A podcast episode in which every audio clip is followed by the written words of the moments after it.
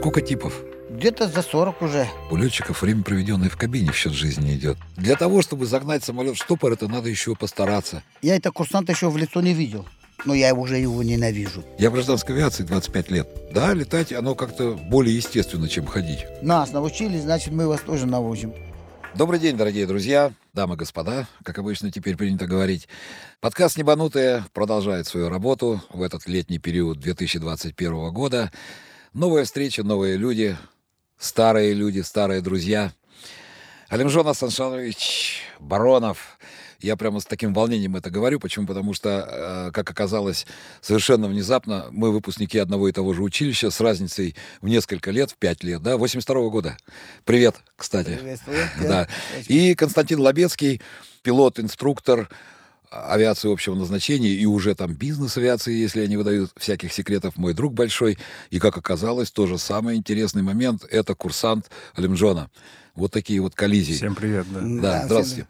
Не случайно такая встреча, почему? Потому что очень хочется вспомнить былое и думы, вспомнить былые времена, а, сравнить некоторые моменты подготовки летного состава в прошлые года, в современном мире.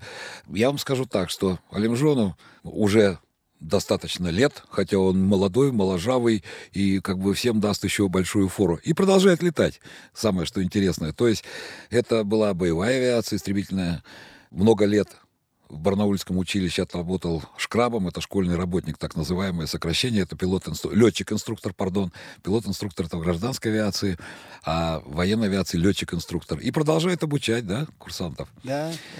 Алимжон, вот такой вопрос. Как вы попали в авиацию вообще? Почему? Потому что ваша история, она такая вроде как бы и как у многих-многих-многих, и в то же время немножко другая. Это были интернациональные наборы, да, в наше советское время, там, когда вас набирали. Вот расскажите, пожалуйста, как вы вообще оказались? Ну, во-первых, у меня дед сам летчиком был. Когда я учился еще в школе, очень много рассказывал об авиации. Шутку обычно я говорю так. Мама мне послала за солью в долине, в горах. То есть я в горах живу, в долине за солью. Ну, возле магазина я попался в руки военкома. Смотрит на меня, говорит, во, по своим тактико-техническим данным ты пригоден в авиации. И все. Пригласил меня в этот самый военкомат, дали список училища, а летать уже я, можно сказать, хотел уже с пятого класса. Все, почему все сочинения, которые я писал, вот на тему, свободная тема, которая была, я писал только про авиацию там. Что, летчиком хочу быть. И Это где вы жили? Откуда был набор? Харок. Я, а, из города Харок, в горах я родился, Горно-Бадахшанская, Таджикская ССР, Горно-Бадахшанская автономная область, город Харок. Это Находит... Памир, да? На Памире, это Памир, Памир. Ага. Леш, это Памир. Ну и все. А тогда комсомоль сказал, вперед, Родина, вместе с Родиной комсомоль сказал вперед, и мы До самолета. поехали, Самолет, поехали, да. самолет. Ну, выбрал Борисоглебское училище. Хотя, наверное, не знал вообще, да, что это такое? Абсолютно. Мне дает военком, дает список училища. Там очень много, там, ну, в то время ты же знаешь, сколько Да, там. 14 там училищ Да вообще там, военных да. было. Ну, Борисовлевск, я смотрю, самый последний был. Я говорю, вот в это училище я пойду. Ну и мама мне собрала вещи и поездом Душанбе, Москва. Через Борисовлевск он идет. И поехал. Мясо там какое-то сушеное А, у вас было, да? Да, ну да. Ну, жили на семье, многодетным у нас семье. Жили, можно сказать, средне так. Мне всегда оставалось от старшего брата, ну, то, что он носил, там я всегда носил. Учился, между прочим, в школе-интернат, потому что тяжело было в семье, действительно тяжело. Но я очень рад, что в школе-интернат учился, потому что там всегда заставляли учиться, контроль очень жесткий всегда. Но это по- другой подход был к, э, Абс- в те времена абсолютно, к, да, к обучению. То есть да. у тебя нужно было выучить уроки, ты должен был на следующий день их ответить. Да, если ты не учишься, тебе... Да, даже была самостоятельная подготовка. Вот э, из 9 там, до 2 учишься, а потом с 5 там, до 7 самостоятельная подготовка. Над нами были воспитатели, которые контролировали. Ну, это уже... Сам подготовка к авиации вас просто готовили А, с самого готов. начала, значит, Да, да? абсолютно. А дед- Математика, физика. Дедушка у вас же на аэрокобре, по-моему, летал, Да, да, да, да, да. Ну и мама приготавливает мне мясо, такое сушеное мясо, чтобы не испортилось там. Бесмешок и вперед. Не зная русского языка. Потому что тогда школа у нас разделилась там с 1 по 10 русского языка, которые на русском языке учились, а с 1 по 10 на таджикском языке. Вот я русский язык только учил, когда вот в национальных школах учат английский, там вот а у нас был русский язык. Вот так. Что Ну, иностранный язык Ну, второй. как да, иностранный как- язык, как- у меня был русский язык. Вот именно. Ну, Да, понятно, он был государственным языком, так как все ре- республики были, да. но а, вы в своем, так сказать, доме говорили, естественно, на родном языке. Конечно, Поэтому- на родном языке абсолютно. Я помню прекрасно, а это же были комсомольские наборы, так называемые тогда в летное училище, интернациональные они наборы. И мы поступали в училище, в наше время тоже э, приехали ребята из Таджикистана, Узбекистана, там с разных, они по-русски не говорили. Ну, им говорю, да ладно, вы научитесь говорить. Ну, кто-то осилил, да, кто-то не осилил. Но те, кто осилил, как правило, то есть становились очень знаменитыми и замечательными летчиками, потому что все-таки это тяжело Да. вам было. Очень тяжело. Очень да, тяжело да. было. Так а учили-то через аэродинамику, да, русский преподавали вам? Вы же приехали, как вы рассказывали там, и сразу аэродинамику начали преподавать. Тут что это такое? Какие вот потом, начиная, вот приехал в училище, все, комсомол сказал, то, что 15% должно быть в училище, 15%, что мы должны поступать. Нацкадры были. Да, абсолютно. Ну и все, начинается экзамен. Единственное, что, что я сам в школе спортсмена был, ну, действительно спортсмен. Солнышки крутил одной рукой, ну, действительно развитый, спортивный, я был очень развитый. Ну, начинается медкомиссия же, Леш, ты же всегда Да, да, знаешь, да, да, медкомиссия. Психотбор я прохожу по переграфе. Я Ты щас- подготовку даю на 5 с плюсом Попов. Помнишь, Попов был, он маленький там в училище? Да, спортсмен достал? наш, да. Да, да, да. Даю тоже на 5 баллов, и начинаются экзамены. А экзамен, то как я сдаю? Я русский язык-то не знаю. Примерно по формулам меня гоняли. То есть э, дают мне зачетную книжку, иду сдавать экзамен. Первый экзамен как раз математики. Попадается билет, я это самое, примерно уравнение какое-то там, я сейчас не помню там. Но квадратный Объяснять, объяснять не могу. Это примерно так, что чтобы площадь квартиры найти надо длину, вот так, так же вот руками махая длину, умножаем на высоту. Вот так и примерно я сдал экзамен. А, самое, я сейчас про экзамены вот начали разговаривать, а и медкомиссию упомянули. А помнишь, Лемжон, мы когда проходили психотбор у нас был, профотбор, вот, психотбор он, да, назывался? Психотбор, он назвался Да, мы там рисовали всякие там крестики эти, как их О, называется? подчеркнут, а зачеркнут, Да. а магнитофон в обратную сторону говорит. Помнишь? Да, там? да, да, да, вот. да. Компас там Да, куда-то. это все. И самое прикольное было, когда эти уши, был вот такой тренажер, стул с палкой и прицел. Ты сидишь, да, а там Током тебя бьет, да? Да, да, да. Так мне сколько раз... Мне, вот, вот про него сейчас рассказываю, про это вот Давай. абсолютно. Сижу, и самое главное, мне подполковник, сейчас не помню там фамилию, Евгений Николаевич или Николай Евгеньевич, вот. Начальник медчасти, начальник это, да, говорит, самый главный, Баронов, какой бы током ты не ударил, ты вот этот Ручку, не ручку бросай. не бросай абсолютно. А там ты видел, синусоидаль нарисован был, и лампочка горит, и там под такой прицел, и ты ручкой держишь вот этой э, лампочкой, сопровождаешь её лампочкой. Так я шесть или семь раз мимо, мне тук, тук, тук. я, я уже не смотрю на эту лампочку, понимаешь, куда двигается все. Я как схватился за это штурвал или ручку управления, как самолет я назвал. Все. Так у меня потом шрам осталось, вот до сих пор это шрам на руке осталось от того, что у меня все было. Вроде током сколько там, дво- 12 вольт там, Ну, там не ну было. неприятно. А некоторые Это при мне... неожиданно было И неожиданно, самое главное, при мне, при мне человек с кресла вылетал. Я думаю, может, я не сяду, хватит для тебя, говорю, Баронов. Иди домой лучше, помидоры собери и все прочее, понимаешь? А пришел в авиацию, ты вот так вот. Ну, это вот, да, это Да. начиналось с этого авиация, а потом лопинг же был, да, помнишь, на качелях Да, сдавать да. надо было, там накрутиться Да. надо было какое-то количество раз Да. тоже. Да, вот это вот интересно было. Вот мне помогло вот именно то, что вот психотбор я прошел, э, Алексей, вот по первой Ну, графе. Да, Поэтому так и отбирали в училище, ведь очень многие не проходили. Вот эта стрессоустойчивость, да, это был один из важнейших, Да. важнейших факторов да, приема в летное училище. Потому что как проверить молодого человека стрессоустойчивый, не стресса? То есть ты ему крикни над ухом, а, да, а он напугается. Абсолютно. И он теряет э, как бы контроль над Контроль собой. над собой, да. Поэтому вот так нас и проверяли. То есть может человек или не может. Ну, ударил тебя током. Но самое главное же неожиданно было. Кто-то там маму вспоминал, кто-то матом кричал, кто-то убегал. Было Да, такое. сразу. Один вообще только выпрыгнул с кресла, сразу убегал. Сразу ушел. И больше я его не видел. Л-29. Первый наш самолет был. Да. Ну, сразу скажу, да, в те времена мы летали с первого курса у нас. Начало Абсо- было первый, Так второй да. курс мы летали на Л-29, третий, четвертый курс мы летали уже на МиГ-21. 21. Не так, как сейчас вот в летных училищах, то есть почему-то сделали так, что Да, да. люди учатся там год, два, три, потом начинают только летать. Я все время интересуюсь, говорю, ребят, а чем вы занимаетесь там, вот высшее училище, пять лет? Ну, мы летали, первый курс у нас полгода, да, полеты шли, они там, потому что пол, первые полгода мы там учили самолет, общие э, предметы. Второй курс почти год мы летали, третий, а четвертый мы вообще просто Просто, летали. да. То есть нас готовили летчиками. Первый курс где летал? В Староюрьево, Ряжский полк. Вот. Второй Вообще мы однополчане. Я тоже в Ряжском полку начинал. Но я еще хочу, Леш, рассказать, вот после того экзамена, как сдали, оценку, если честно, а, самое главное, я забыл, потому что остальные сочинения писали, мы диктанты, нас было тогда пятеро. Один грузин Абрамишвили, там два татарина, еще один узбек, о, точно, пять. Ну, у нас набор Да. был, да. Так мы диктант писали. Тот диктант пишет, учительница на заднем, это самое, Партия. партии садитесь, и дают нам, чтобы не читать нам диктанты, дают нам лист, лист вот это диктанта, говорит, перепишите отсюда туда. Сначала Так мне ворот комбат в откатис потом показывает. Ты понимаешь, ты говорит, Барон, смотри, так у меня не красные были, ты понимаешь, зачеркнуты ошибки, ты понимаешь, весь лист был, вроде бы отсюда пиши сюда. Ошибок было море, блин. А как Это- первый раз самолет увидели? Помните? Первые полеты начались, вот прям пришли к самолету, вот он.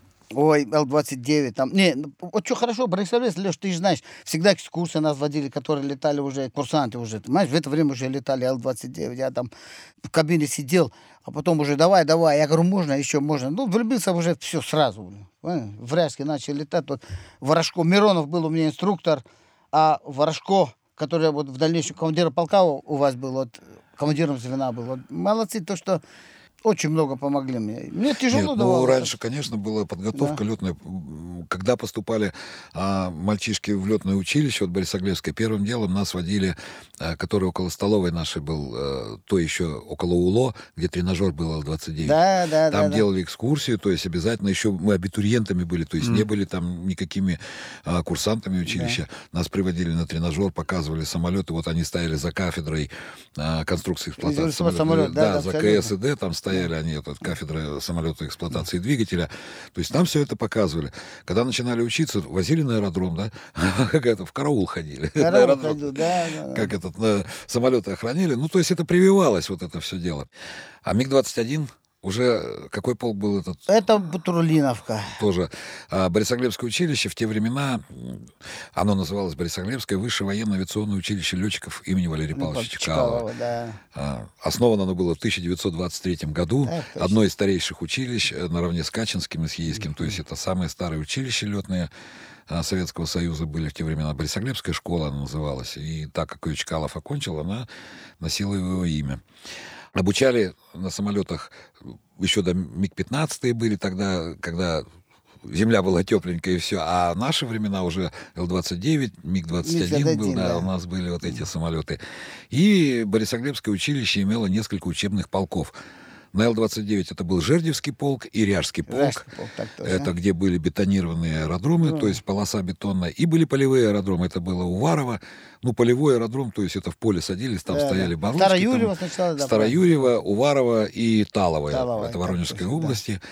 А на МиГ-21 мы на землю уже не садились, да? Только на Если- бетон. Только на бетон. Не, да. ну садились тоже без конвейера, то есть пасок, Ну, это было, совершали, да. да, на а бетон так там, мы все равно да. летали с бетонированных Только аэро- с бетона, да. аэродромов. Это был полевой аэродром Поворино, 30 километров южнее Борисоглебска, сам Борисоглебск и Бутурлиновский полк в Бутурлиновский полк, Бутурлиновке. Вот Алимжон Бутурлиновку. Тоже знаменитый полк. Потом там была база военно-воздушных сил. сил, ну, да. вот этих. А как вы попали в Барнаул? Можно одну секунду Да. немного назад, На миг, пока мы еще в Борисоглебске находимся. Мгм. Я просто хотел попросить Алимжана Саншовича рассказать э, про высоту выравнивания и про березу. А, Ваш рассказ знаменитый. И про ГОСы, когда рассказывали про таран. а. К- На Л-29 мне, Леш, легче получилось, потому что, ну, научили, идешь, плавно идешь, начинаешь выравнивать, до высоты выравнивания, потом выдерживаешь, садишься, легче мне. А вот МиГ-21 мне тяжело, очень тяжело давалось, потому что уже на углах идем, ты же знаешь, абсолютно. Дальний период 3, я потом все на углах, и, скорость большая. Я вот начиная с 30 метров, который вот взгляд должен быть налево, я вот смотришь, а когда уже идешь дальше, он должен быть сюда перенесено, еще больше, чтобы видеть направление абсолютно. Но мне вот это не получалось. Я на дерево часами сидел. Волошенко был командиром полка был у нас. Я на дерево флажок там втыкал, и вот на этой флажок часами смотрел. Ну, не получалось мне. Вот, ну, очень хотел, очень хотел летать. А мои уже однокашники вот давно уже самостоятельно летают, а я еще не допущен абсолютно. Четыре или пять проверок я делал. И что мне делает инструктор? Абсолютно молодец. Леска обычно, которая Рыболовная. рыболовная леска. Через техника находит, как его пропустить. Ну, ты же знаешь, только Ну, перископом он не видит куда. Он мне говорит, налево смотри, еще левее. А он же не видит, я смотрю или нет. Вот этот леской мне это самое застегивают За- за- за ЗШ ша. вот с этой стороны. Потом он находит место, инструктор этот Володя Суздальцев, благодаря ему это все. И вот как идем уже, уже на, влево смотри, влево смотри, сам тянет. У меня ж каска хочешь, не хочешь, автоматически влево. Ты понимаешь?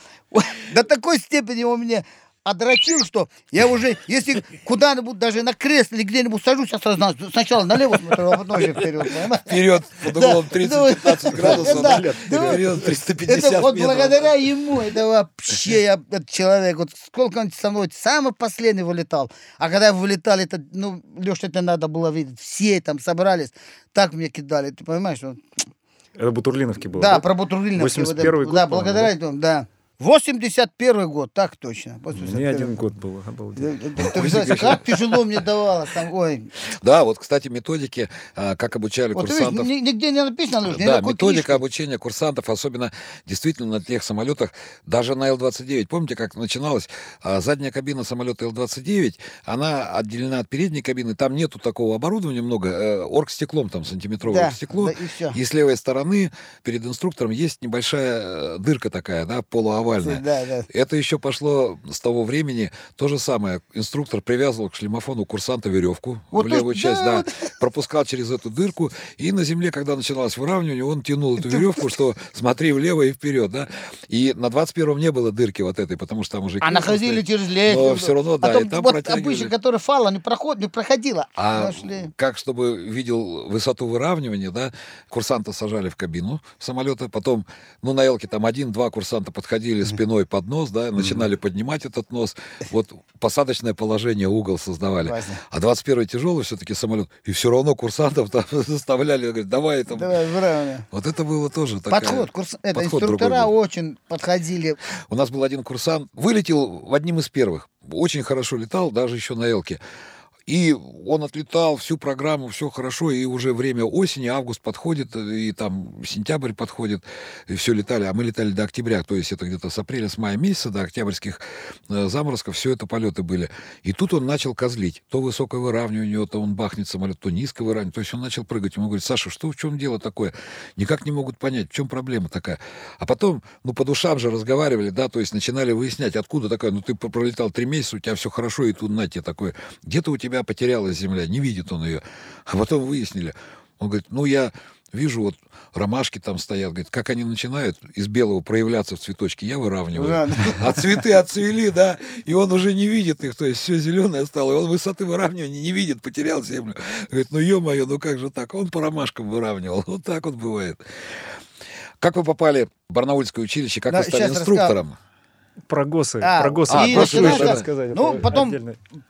Все-таки самое последнее, докажу, по самое последнее вылетел. Ну и начал все догнать, все там, потому что желание до такой степени было, Леша. Программа, Да, все успел, все абсолютно. И начинается ГОСы. Ну, экзамен ГОС, летная подготовка, пятерка, аэродинамика, пятерка. Ты понимаешь, вот, потому что уже не проходит. Вот вроде на третьем курсе начал, вот вроде преподаватели мне, видно, видно, что плохо мне идет русский язык. да. На втором курсе еще, а на третьем, на четвертом нет. На втором курсе, я помню, домой хочется идти. Не то, что он мне, вот билет беру, я еще не отвечаю, преподаватель, домой хочешь? Очень хочу, иди. В зачетку поставил. А потом уже на третьем, на чет- четвертом, четвертом курсах я начал халявить. Вроде, вот я вот забыл русский язык, мне Баронов иди, два. Свободен. Халтурить не дали. Нет, но уже потом третий, четвертый курс, уже когда сверхзвуковая Да, динамика, да, то халтурить не дали, это уже все. Там уже сло- посложнее было, поэтому требовали они здорово. И вот научникам э, экзамены сдали, так все. И вот вспомнилось мне одно очень тоже в те времена. Воспитание у нас очень четко, хорошее было. бы. Хочу сказать, научный коммунизм я сдавал. Беру билет, беру билет. Там определение, что такое коммунизм. Знаешь?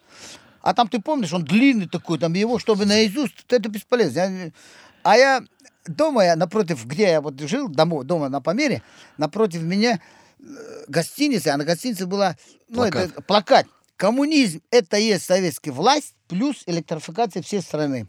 Я вот это раз все рассказал, Ленина, да. А, а он, а там сидит генерал, председатель комиссии, все там, дедок такой в годах, говорит, ну, а вот определение, которое там, я говорю, слишком я длинный, он, не вспоминаю, говорю. Он мне потом задает вопрос, вот, Алимжон, летишь на самолет и поднимает тебя по боевой тревоге в воздух. Противник нарушает государственную границу. Я говорю, я иду на перехват и все прочее, прочее. Ну вот, вот ты все ракеты, все средства, которые есть э, зашиты, у тебя кончились. То есть ни патронов, ни ракет, ничего нету. Что ты будешь делать? Я говорю, иду на таран. Он аж встал со стула и говорит, сынок, 5 баллов, ты понимаешь? Но я действительно в то время, Леш, это вот без этого, я в то время так был воспитан. Я имею в виду... Ну, потому самый- что кафедра марксизма-ленинизма в училище была как... Было много кафедр, то есть структура летного училища, она была, состояла как вот факультеты, да, в гражданских, а там были кафедры аэродинамики, конструкции, эксплуатации, да. навигации, и так далее, так далее. А И, как правило, начальник кафедры был полковник. Ну, естественно, военное училище, и преподаватели, они в чинах и званиях, то есть это военные люди. А, причем это ученые люди, это не просто так. Они заканчивали и академии, и преподавательские специальные программы проходили. И, как помнишь, на кафедре марксизма-ленинизма были все полковники преподаватели. Абсолютно Там все все, полковники. абсолютно. То есть, если начальник кафедры там аэродинамики полковник, Василий Иванович Капацинов был. О, да, да, да. Вот. Остальные подполковник, да, Да. там майоры там преподавали, Да. капитаны, ну, то есть как бы все это. То кафедра марксизма-ленинизма, она была исключительно такая вот. Там все были полковники, Полковники. потому что это была основная. И если у нас какие-то дисциплины мы изучали, ну, проходили дисциплину за год, за два, там она заканчивалась, ну, тититата там, да, Да. радиоэлектронное оборудование самолетов, оно семестр шло и заканчивалось. То марксизм-ленинизм все четыре года. Да. Научный коммунизм, политэкономия, философия. Всё, и- История и всё- КПСС сначала история началось, да, КПСС, дальше да. пошло, пошло, да. И госэкзамены в училище были, помимо летной подготовки, то есть обязательно А, госэкзамен, да. летная подготовка на сложный пилотаж на спарке с инструктором и боевое применение. Самостоятельно ты летал на боевом. А дальше мы сдавали аэродинамику, да, сдавали. Конструкция самолета и ка- двигателя. и научный, Научный коммунист. так, Это обязательно Да, было. Четыре экзамена. да. У нас был курсант Шелыганов, погиб он в Чечне на 125-м. Вот он пришел на научный коммунизм тоже сдавать экзамен. А волновался, почему? Потому что это был самый страшный экзамен. Там сидели генералы, действительно приезжали, то есть приемная комиссия такая. Ну и что-то там у него какой-то билет состоял из определений каких-то, потом философских, и исторические там были моменты тоже. И его что-то спросили про восстание на броненосце Потемкине. Тоже такая тема вроде историческая. И вот он говорит, Бронетемкин поносит. А я Шалаганов, иди, пять. Он волновался, просто броненосец, Бронетемкин поносит. Вот Он ляпал такое. Естественно, а инструктора волновались за нас. Очень Причем, да, то есть да. вот когда вы сдаете госэкзамены, вы курсанты, а твой инструктор, который тебя вел, да, который тебя обучал, учил, он с тобой приходил и сдавал экзамен. Ну, имеется в виду, он, он ждал тебя в кабинете и выходил, вот, ну что, сдал, как не сдал? Да, вот. Это было, конечно, очень А ты вот, приятно. Леша, вот ты сейчас правильно сказал, благодаря вот это воспитание, которое инструктор, вот у меня, я даже то, что с нами летали, понятно, а даже самостоятельно, когда летали, я не забуду. Вот этот э, инструктор меня этим научил. Он все время сидел с руководителем полета, смотрел, как я летаю, там, ну, следил всегда за нами. Вот. И я до сих пор, вот, начиная, вот, э, как вот по Барбарнусскому училищу, сейчас расскажу, я этим и занимаюсь. Кого выпускаю, я обязательно сижу с руководителем полетов, если как, что, как в случае, чтобы помочь, потому что я его знаю наизусть, чем руководитель полетов, правильно? Вот так. Ну да, для руководителя Да. полетов что, самолетов Всё, и всё. в смену Всё, 250, 250, там да. самолетов Ну. садится, он, конечно, каждого не знает. Ну. После окончания училища. После окончания училища, направление Барнаульское училище. Шкрабом. Шкрабом, да. Ну, шкраб школьный работник, Вот как это я уже да, говорил, ты ну. летчик-инструктором, да, направили. В Славгороде попал, в Славгород.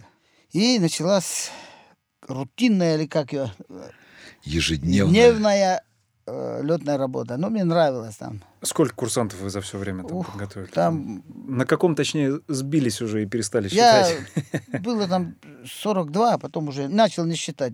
Все уже. А она просто уже забывается и путается. Вот она и очень много там, ты понимаешь, вот, а потом уже Хотя забыл. вот в лицо, да, помнишь своих вот э, учеников, своих курсантов, ты не помнишь даже некоторые фамилии. Вот, честно слово, то же самое. Да. Там приходит, о, Сашка, привет, туда-сюда. Ты сразу вспоминаешь его. А так вот мне скажи, сколько ты подготовил там пилотиков, там, летчиков, там, или еще что-то такое. Я не вспомню сейчас количество. Я помню там первых 5-7 там человек, может быть, 10, да, а потом они как, как конвейер, да, вот идут, ты все время, все время, но все люди разные, что и у каждого есть своя изюминка, да, причем кому-то лег- легче дается, кому-то труднее, кто-то вот, ну, характер у людей разные. Есть вот флегматики, сангвиники, да. холерики, да. Есть такие раздолбаи, которые ничего не учат, ничего не хотят, но он на тебя смотрит, и он все схватывает, на лету прямо, вот такой.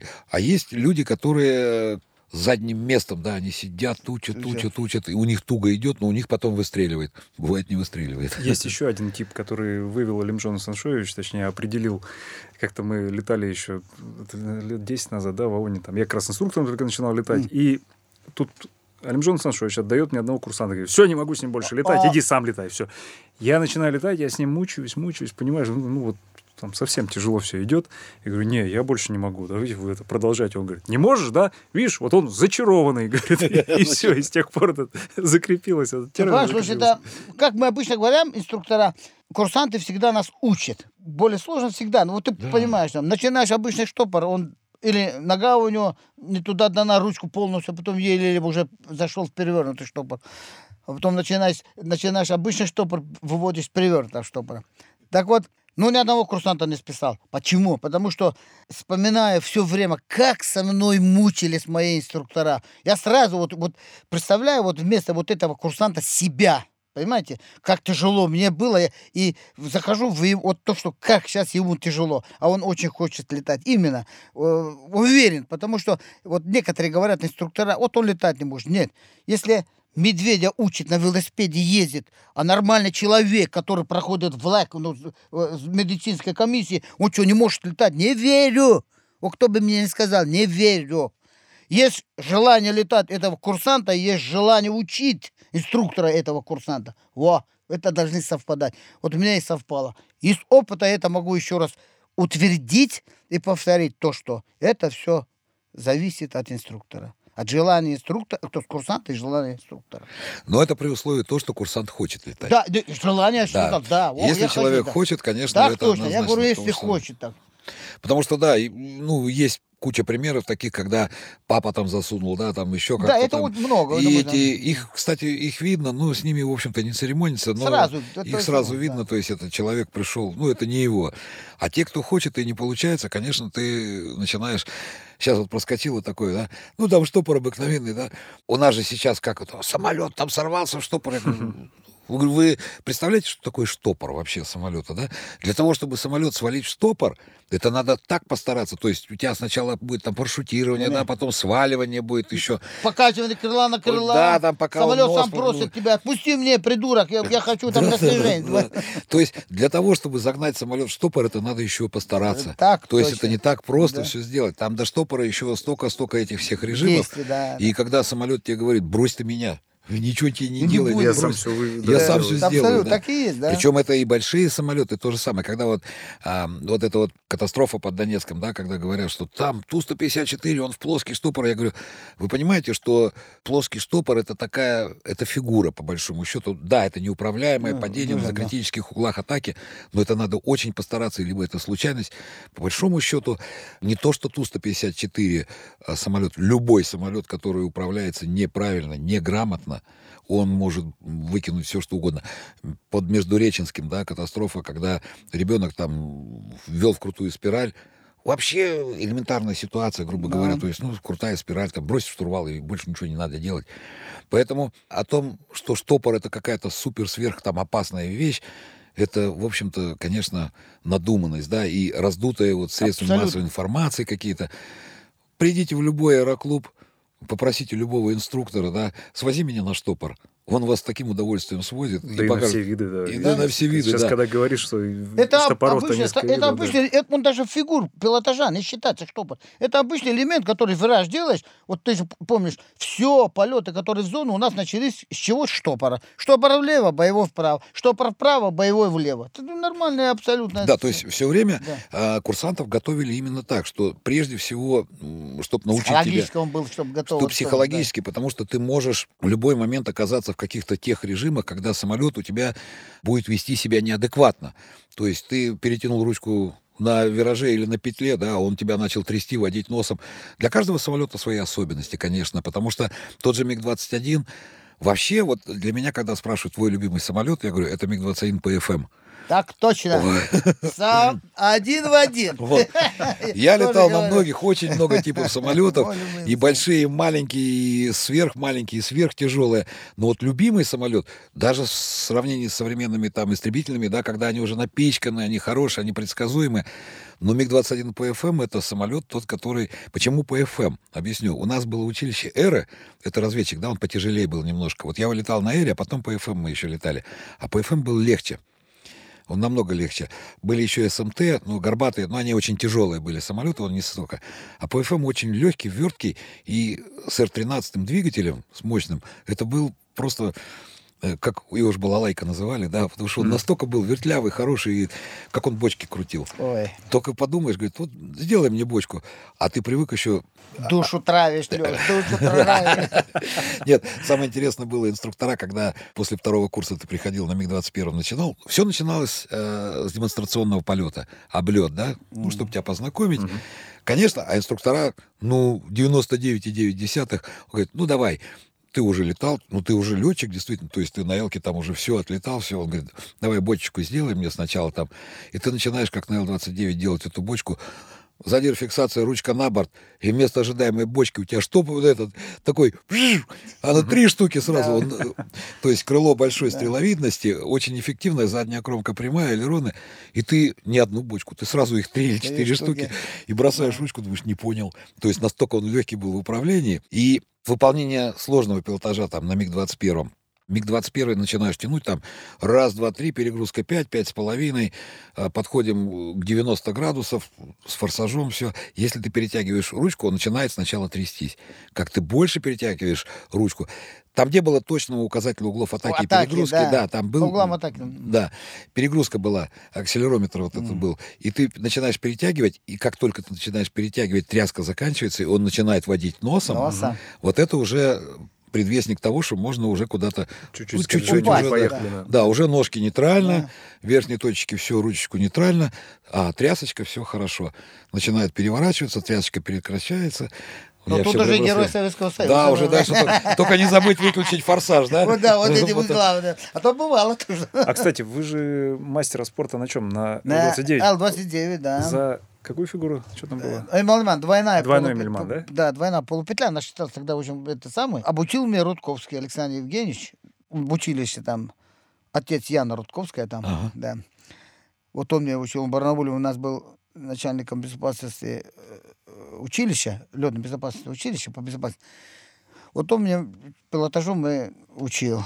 Там же не Двойной. сразу эта фигура получилась, да? Не, я там- вообще потом я там для того, чтобы я просчитал полностью, чтобы сделать двойную полупетлю, ну, Эмельман, ну, что, двойная полупетля, я должен, а там 680 на Ограничение, Л-29 тормозные щитки, хочешь не хочешь, автоматически выпускается. Я техника говорю, давай, мы можем там их там прикрутить, там его там, что мне дал. Его, а мне скорость надо было 710-720, понимаешь? И все, вот так он разогнал. Из пяти, которые вот на тренировке, на скорости, вот, которые 680, я всегда срывался. Но один-два получилось.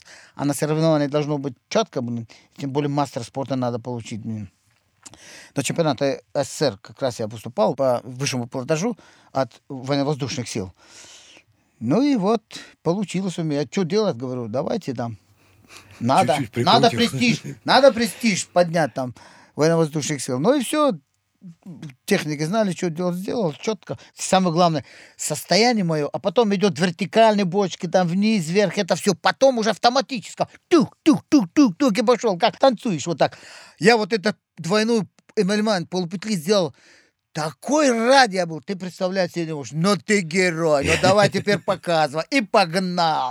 Да, да. Как по маслу пошло, Лёш. Не, почему? Так Потому что, чтобы было понятно слушателям, почему, а, что такое Мельман двойная полупетля и почему это так сложно, потому что на Л-29 а, тяговооруженность, двигатель Где-то- слабоватый. Да, точно. И если там современные самолеты обладают там форсажными режимами, которые обеспечивают тягу больше Вот единицы, да, да. то есть тяга больше, чем вес самолета, Да. то на Л-29 она 0,35, что ли, было. да, Что-то такое так было, было. маленькое очень.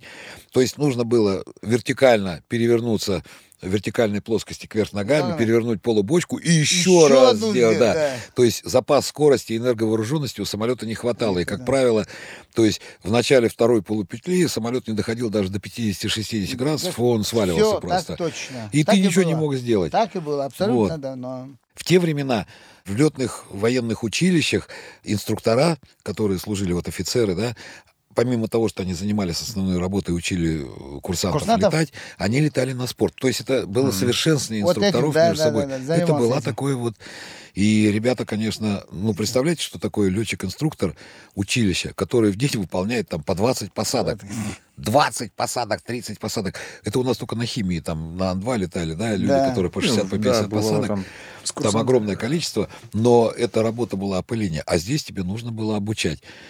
Как вы считали круги, я тоже не знаю. Ну, потому что у инструктора там пять человек. По в баранам, да? А, ща- Всегда говорят то, что налет, да, налет, да, вот очень много у гражданских летчиков, ну давайте по взлету, посадке, я бы уже, ну, что мне тебе говорить, вот курсантам еще были даже больше налет, взлет, посадка было, чем гражданский летчик, который у него 7-8 тысяч. А сколько я всю жизнь с храбом, и до сих пор с храбом, я уже, я думаю, по-моему, за 10 тысяч, даже больше.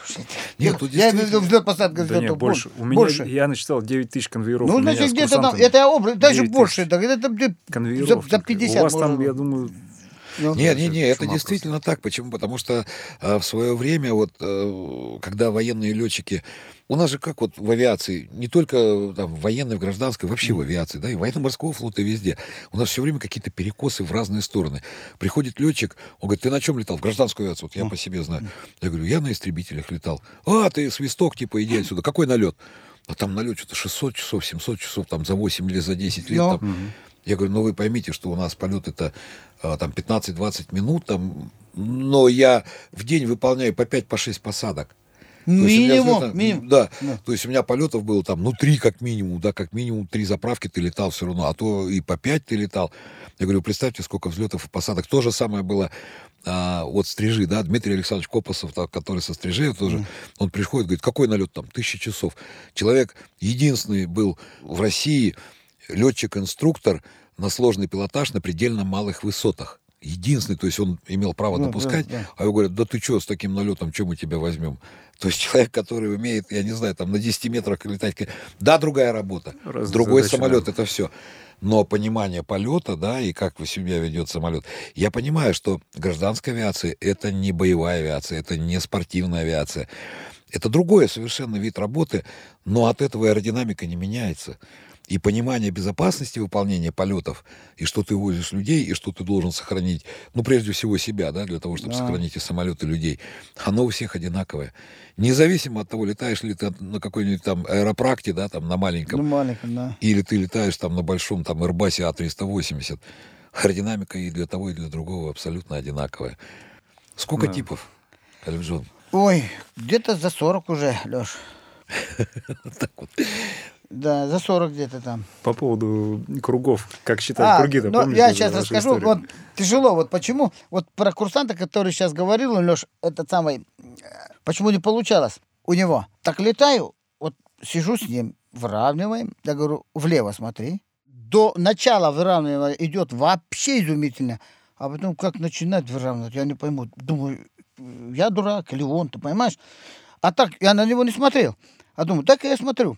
Вот так смотрю на него, а руководителю говорю, если что, а сам держу штурвал, если что, ну, дерну там, ничего страшного, там, взмою или что, на второй круг ухожу. Так он, я говорю, влево смотри, Леш, он не голову, как нормальные люди, поворачивает и смотрит, он глаза вот так вот, понимаешь, вот, вот глаза вот так, голова ровно, а глаза вот так влево, ты понимаешь? Это у него называется вот зрачки туда вот влево развернул, Косит. над- Косит, да? Да. И пришлось выравниваю и пальчиком, вот от- один палец у меня вот здесь на виске, я говорю, влево смотри, там голову его туда вот. Такая, ты понимаешь, что влево он посмотрел. Вот так я обучал его. Ну, Сейчас летает изумительно. Нет, ну потом когда-то происходит схватывание, Вот да, и момента. все, да. То есть нужно схватить как это момент, как Да. в музыке, да, Костя? всё. То есть ты сначала начинаешь пальцы ставить не туда на струны, да, как ничего, ничего, ты не понимаешь, да, да ё-моё, когда же у меня получится. А потом как-то раз, оно само приходит. Да, но зато сейчас летает, доволен. А точно так же хотел бросать, говорит, все, у меня ничего не получается. Я говорю, ничего, научим. Нас научили, значит, мы вас тоже научим. Тяжелее было чем им. Про круги вы рассказывали, А, как потом считать начались- круги, про барашков. Почему я сейчас начал все время инструкторской работы, круги одни и те же. Вот, вот по 10, по 15, по 20 уже. Ну, уже летать могут. Начинает, ну, чем-то мне себе надо занимать. Да, у него полет по кругу идет изумительно до высоты начала выравнивания. Только посадку он не видит пока. Там я начинаю ему подсказывать. А вот этим круг я чем-то себе должен занимать. Я не знаю, что делать мне? Вот одно и то же уже это знаю, машины, ли не все машины уже знаю. Вот эта машина вчера, по-моему, проезжала так раз, уже наизусть. А там на третьем развороте бараны пасут. Там у них ферма, там что-то там. Так как-то иду, 10 штук стоят вот четко здесь. Раз, два, три, четыре, пять, шесть, семь, вот 10. Хапа. Закрыл А потом, да, а потом третий разворот, четвертый. Я уже жду третий разворот. Остальное мне все пофиг. Как он взлетает будет, чтобы мне эти бараны видеть, посчитать об этих. Опять на третьем развороте, раз, два, три, четыре, десять. О, на месте, как они рад. Ты знаешь, потом на посадке подсказываю, как выравнивать. Вот Конвейером третий- Да, конвейером идет. Я жду опять, как там бараны там все ведут, ты понимаешь? нет? Потому что надо чем-то себе занять. Девять штук их после пятого полета. Девять! Не понял, куда один делся. Вот эти... Потом опять конвейер. Девять! Ну не может быть. А, а мне же нельзя. Сзади уже мне самолет идет. А тот в зону потом пошел, я смотрю, сзади у меня никого нету. Вот этот круг, я обязательно найду его, понимаешь? На третьем развороте, там. третий, я руководитель пол- полета говорю, расшите вираж на третьем, ты понимаешь? Он говорит, выполняйте, я начинаю вираж делать, понимаешь, как будто курсанта показываю, вот если что там, полоса занята, что надо делать? А в 50 метров в стороне, о, вот он, ты знаешь, душа мне рада. О, Нашелся барашка? Поехали к четвертому. Ну, ну, ты, ты же знаешь, э, инструкторская Да. работа надоедает. Просто устал уже. Как сейчас говорят, мне сейчас вот даже говорят, очень много хотят со мной летать, просто уже опыт большой, это все прочее. Вот мы хотим с вами. Так я вот всегда им говорю, я это курсанта еще в лицо не видел. Но я уже его ненавижу, ты понимаешь? Поэтому сейчас вот, Леша, в основном экзаменационные полеты, ну ты понял, контрольные, переучивание, там есть люди, вот, стоит вот, который вот тоже Кстати, вот я хотел спросить. э, Ну, все когда-нибудь заканчивается, да? Закончилась военная служба, закончилось училище. Куда ты пошел дальше? Я на знаю, пен- что... Ты виду на пенсию как ушел? Ну да, ты ушел на пенсию тоже в 30 А- лет, да? Я, нет, подольше я, Леш, служил там. Подольше, да? Да, подольше. Мне было 38, 38 лет. Ну, в принципе, нужно как бы нашим слушателям сказать, что военные летчики, как правило, а, уходят до 40 лет на пенсию. 40 вот лет, истребительная авиация, они до 40 лет, это, как правило, уходят, начиная с 30-32 лет. И не потому, что там изнашивается здоровье, потому что вот, пожалуйста, перед вами живой пример сидит, да, и летает, и не хочу, да, и как хочу, и комиссию прохожу. А просто выходит уже и выслуга, и, ну, тяжеловато становятся вот эти перегрузки, там по 7, по 8 Ну, ну, единиц ставишь правильно, таскать. да. Ушел на пенсию. 8 лет потом в аэроклубе работал. В Новосибирском авиационном спортивном клубе. Это северный. Нет, это Досаф? Досаф, Досаф, Досаф, Досаф. Досаф. Аэроклуб Досаф. Там на Ну, чем? На 52 На Як-52, ну на все, там Як-55, Як-52. Всё, что летало. Ну все то, что там летали, я летал, потому что я начальником штаба был, летающим начальником штаба, который там, ну, в аэроклубе, и летал на все то, что летало там. Ну, а потом с 2008 года вошел в семью авиации общего назначения. То есть я имею в виду... Ну, АОН, на да, вот ООН, этот, да, который. И стал, ну, уже будучи там инструктором, конструктором, Да. инспектором и всем остальным Да, прочим. есть это уже- не то. Вот я сейчас про это тебе рассказываю тебе. Очень хорошая история. Но мне же надо какой-то пилотский иметь, любителя. Тогда он любителя был. А про коммерческий я вообще еще думаю, код любителя как-то получить. А тогда никаких подготовок еще не было по мини в Новосибирске. Так я думаю, может, я сейчас поеду в Русавиате, сюда, в Москве, все свои регали, которые летные книжки, летчик первого класса, мастер спорта, которые все регали у меня есть, все собрал, привез, вписался в этот... Как? ФВТ на Да, Ленинград. да. По-моему, Син- как его, дедок был в этот... Синчилов. Синчилов. Синчилов, Иван. Синчилов, так, точно. Дядя Ваня, Да, да. да. Иду к нему, все разложил так и так. Я говорю, вот я сейчас в авиации назначения хочу так получить это самое пилот любителя, как, что мне расскажите, вот у меня все есть. Так он мне, знаешь, что говорит? Сынок, ты вот то, что есть, разложи аккуратно очень на белом листе, потом аккуратно ее крути тонко-тонко и сунь в одно место. Вот я военный летчик, готовый абсолютно. Имея около пяти тысяч налетов. И пришлось мне, Леш, за свои деньги поступить в Ульяновский месяц. Вот эта преподготовка, которая есть теоретически там месяц. Целый месяц там учиться. Да, это вот парадоксы, Вот да, наши. военные летчики, которые готовы. Это парадоксы, да, нашей вот этой вот организации летной работы вообще. А самое удивительное, я приехал менять пилотское свидетельство, английский язык. Ну, то есть у нас же сделали вообще маразм, да, сам по себе. То есть ты сдаешь там раз в пять лет или там три года в зависимости от своего уровня английский язык, и после этого ты должен менять пилотское свидетельство. Объясните мне, зачем? Причем я согласен сдавать, там, забыл, там, не знал, там, или еще что-то, язык, да? Но при чем здесь пилотское свидетельство? То есть как, каким образом замена пилотского свидетельства связана с созданием английского Вот. языка? Я приехал в одно из МТУ менять свидетельство, сдал английский язык, все хорошо. И мне говорят, ну, документы, там девочка молодая сидит и смотрит документы. А как раз получилась вот эта ситуация, когда а, вышел приказ о том, что военных летчиков нужно, они должны проходить там переподготовку какую-то там, к ограждание, там, да. Переподготовки, Переобувку. там все остальное, Да. переобувку какую-то. Он говорит, подождите, а где у вас свидетельство о том, что вы после армии проходили э, там переподготовку на гражданского летчика? Я говорю, вы знаете, я это в 95-м году еще переходил, а вы мне давали свидетельство, что я пилот самолетов 737, там Ту-154, 4, 757, 777, я вот летчик, инструктор, там пилот-инструктор, вы же мне давали, вы меня не спрашивали. Я в гражданской авиации 25 лет. Нет, ну вот же есть приказ, вы же должны переучиться там с военной. Я говорю, то есть вы мне Вот. предлагаете пилоту-инструктору самолета Боинга с налетом 17 тысяч часов сейчас пойти в летное училище и пройти переподготовку после армии. Я Говорю, я не помню армию уже, извините меня, говорю, я уже 95-го года, я не помню этой армии, какая она была, и что там я буду сейчас приходить. Вот этот парадокс, да, ребята приходят с армии, я не говорю про истребители, и там Су-35 и Су-30, ну, то есть Да. современные техники приходят, там какие-то у них эти переподготовки, они должны в летное училище поступать, там что-то несколько месяцев там на Цесне летать. Скажите мне, пожалуйста, зачем командиру корабля Ил-76, зачем ему летать на Цесне? Объясните мне, я, я то ли, как это говорит, выхожу я на крыльцо, да, в лыжи обутый, то ли лыжи не едут, то ли я. Ничего-то не понимаю. вот. Ну, парадокс, логику там И до сих пор вот так и идет. И вот в авиации он. А, кстати, английский язык учили? Не, ну, Как нет? начал. Вот, тяжело просто. What do you think about our job? Да, да. Леш, я начал, я ходил, ты что там начал, там, э, два месяца ходил, у тебя хоть сейчас считать умею, там, раз- это могу там, мэн, мэн, ну, женщина, мужчина, там, ты знаешь. Не, у нас же документы Ну, Джеффсона, я мы же, сейчас я, там- я же так в школе вместо английский таджикский, то есть русский учил, русский язык учил. Ну, как преподаватель мне говорит, Анна Михайловна, по-моему, да? Говорит. Баронов, у меня такое ощущение, когда я с тобой разговариваю, у тебя клапана в ушах открывается. То есть я вот смотрю, вот тебе в ушах, вот тут просвет вижу с той стороны. То есть у меня сюда влетает, не останавливается в мозге, сразу пиу, ушел.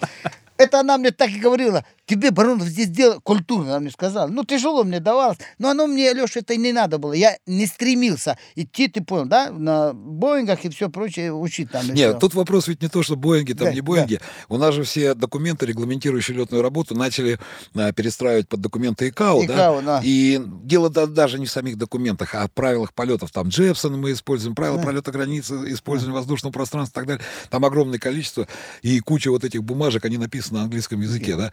И И если ты вообще э, читаю и перевожу со словарем, да, это очень сложно становится. А меня переводчик есть, Лобецкий. А, я, так и однажды шел по коридорам, там в ЦБСАВе, что-то лет, наверное, сколько лет, Да. 8 назад, да, было, или Да. 6 назад. Иду по коридору и смотрю, там идет английский, там наши сидят, группа там переучиваются. А я за каким-то документом приехали, что-то трудовое там надо было сделать, не помню, тогда инструктором там летал. Дверь так приоткрыта, и я чуть так подхожу, смотрю, английский идет. Я так подхожу к этой приоткрытой двери, заглядываю и вижу такую картину. Там с кем за партой вы сидели? Миша должен. Да, с Михаилом Юрьевичем. Сидят вдвоем. И преподаватель, то есть все уже в возрасте, там ученики и преподаватель говорит таким голосом. Майк и Джон, что вы думаете у нас по этому поводу? И все, как вы видели, там просто упали. Джон. После этого мы теперь зовем Ален Джона Джон Саншович. Да. Джон, Джон, Джон. Кличка у меня Джон. how do you do, Джон? Кстати, а вы же как Том Круз на Яве гоняли там, да, на полеты? Ой, да. Лейтенантом был. На Яве гоняли, скорость не чувствуем. команди- А, мы все время, когда первая смена, ты знаешь, до разведчика раньше приезжаем и по полосе. «Ууу», Гоняли, гоняли. Там случайно командир плака попадает. Там. Что за придурки там, говорит, гоняет. Быстренько нас туда. О, вам самолет мало. От полетов отстранил. Ну, благодаря, спасибо ему точно так же. Что скорость не чувствуешь. Начальнику штаба говорит, мотоциклы срочно продать.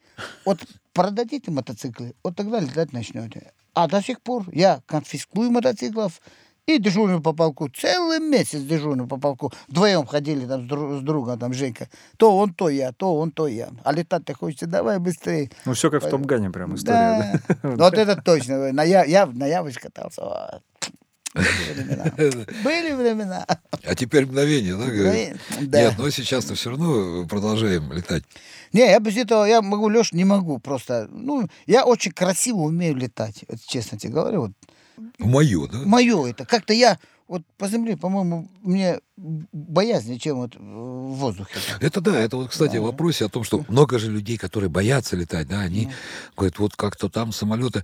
Да. Ален Джон Саншович трепетно следит за жизнью каждого курсанта практически. У нас есть одна эскадрилья, там есть группа одна в WhatsApp, в которой ну, мы там все переписываемся. Это практически все там выпускники своего, своего времени и так далее. И там те, кто отлынивает от полетов, там есть и просто частные пилоты, те, кто летает в свое удовольствие, там пилоты выходного дня и профессиональные, ну, там разные.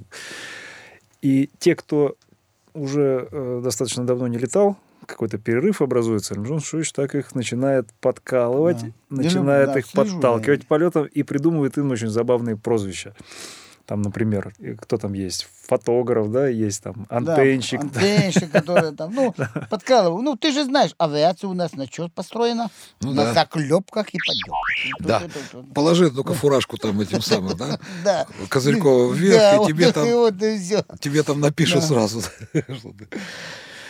Нет, ну понятно, летчик должен летать, да? Абсолютно. Как вот у Вадима Захарова песни. Вот, То есть он правильно, потому что если ты не летаешь, ты деградируешь. Спиваешься, да, грубо говоря, как вот говорит, сколько людей, которые, сколько летчиков, которые ушли раньше времени и просто потому, что бросили летать. Независимо от того, профессионально ты занимаешься этой деятельностью, ты в любительской. Что-то я сейчас вспомнил опять про английский язык, как Тимур Сатаров учил английский язык, когда начиналось. Я вот не знаю, как он, у него клапана открываются хорошо или закрываются? У него тоже так же должно быть, как у меня. Мы с Тимуром, ну, с Тимуром-то тоже, а мы с Тимуром еще, еще тоже с училища там. Конечно. Вот, Тим ко мне подходит и говорит, слушай, говорит, я, а я приехал а, в этот, э, в Большое Грызлово тоже что-то покататься, там, полетать, там где-то чего-то. И вот мы стоим, разговариваем, он говорит, да вот я там занялся английским языком. Я не пойму, ну вот, как ты говоришь, клапана открываются, вылетает и никуда не входит.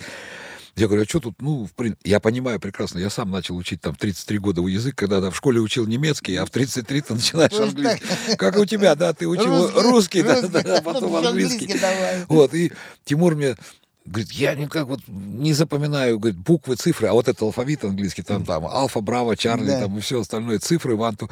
Я говорю, Тимур, ты знаешь, как я учил? Я говорю, вот я еду на машине. Как ты говоришь, инструктору же делать нечего, когда он по кругам летает. Абсолютно. Надо баранов считать. А вот я говорю, Тим, видишь впереди номер машины? По-английски произноси, там написано В-153-СУ. А ты говори, браво, 153, Чарли, Юнифом. Он такой, да. Я говорю, ну ты вот просто выпиши себе на бумажке. Тимур через месяц мне говорит, ты знаешь, говорит, я считать буквы научился. Молодец. Обучение вы абсолютно, да? Нет, когда есть желание, всегда можно найти какой-то способ вот этого обучения. То же самое, тоже знакомый пилот, тяжело дается ему язык. Ну, потому что когда он возрастной человек, одно дело там в 5-7 лет учить язык, да, и другое дело там, когда тебе уже за 30 глубоко. И вот он никак у него вот эти вот слова не запоминаются. И вот эти QRH, да, Quick Reference Handbook, вот эта книжка особых случаев в полете, которая там всегда на русском языке, а тут на английском. Все описаны случаи, все. Он что сделал? Он взял над каждой буквой карандашиком перевод написал по-русски. Ну, то есть вот эта буква там такая пифом исполнена, да, там выполнить и все. И вот он русскими, он говорит, ты знаешь, говорит, Лех, я когда, говорит, 25 страниц переписал, ну, все подписывал слова, я потом уже не переводил их. Что-то отложилось, да? Отложим. Ну, потому что он каждый день там писал по две, по три страницы, каждое слово, вот это тоже способ, кстати, вот это. Это точно так же. Ты помнишь, я вот полет по кругу, когда я курсантом был, по 5, по 6 раз, 96-го или или 6 это самое, Тетрадка, листок, вот такой, ошибка что-нибудь, и начинаю взлет по кругу полностью. Вот на посадке ошибся, и начинаю от взлета и до посадки пять раз писать. Я наизусть. Вот сейчас вот до сих пор высокого, если самолет начал, если самолет выравнивает, если, м, Если летчик заметил, что, за- самолет будет... Э, высоко- не, если летчик заметит, что выравнивание будет закончен на высоте полтора метров, снизит самолет до высоты одного метра. И создавая произвести- и- правильно, да, да, посадочное ну, положение, таким произвести расчетом, посадку что- на два основных Да. колеса. Так, точно, таким расчетом. А если заметить, что выравнивание будет закончено на высоте 2 метра, не отрывая взгляд от земли, запятая, обороты 100%. Я говорю, наизусть, все, вот это все, наизусть знали мы. Вот.